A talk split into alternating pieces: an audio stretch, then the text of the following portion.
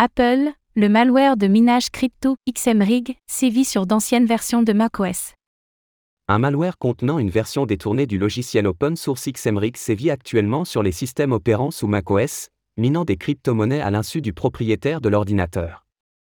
Selon la firme Jean Lab, le malware serait déployé via des versions piratées de logiciels édités par Apple comme Final Cut Pro.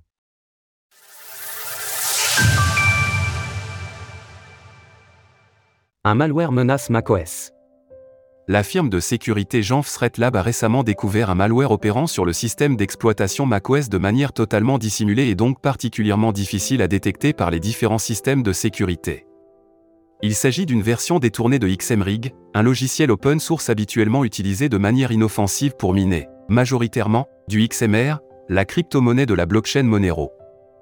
La version malicieuse agit de la même manière que le logiciel initial, c'est-à-dire qu'elle utilise les ressources de l'ordinateur, CPU et GPU, pour miner des crypto-monnaies. Mais dans ce cas de figure, le malware, contenant XMRig, s'installe à l'insu du propriétaire de l'ordinateur infecté, et les crypto-monnaies ainsi minées sont ensuite envoyées à la personne ayant déployé le malware.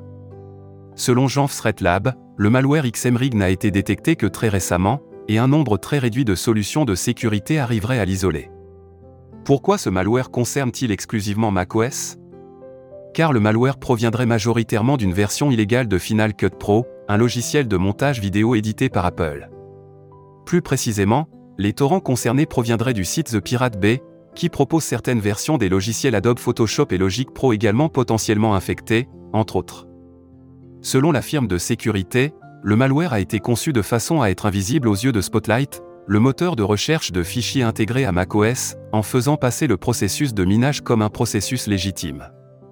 Quelle solution pour parer au malware XMRig Que les détenteurs de produits Apple se rassurent, si votre système d'exploitation est à jour, vous êtes très probablement hors de danger. Effectivement, comme le rapporte Jean Lab, la mise à jour macOS Ventura instaurée au mois d'octobre dernier, pour les matériels Apple disposant de puces Apple Silicon, empêche le programme infecté de pouvoir se lancer grâce aux nombreux correctifs de sécurité inclus dans cette version. Cependant, bien que la version infectée du logiciel soit, elle, en incapacité de se lancer, le malware y parvient toutefois.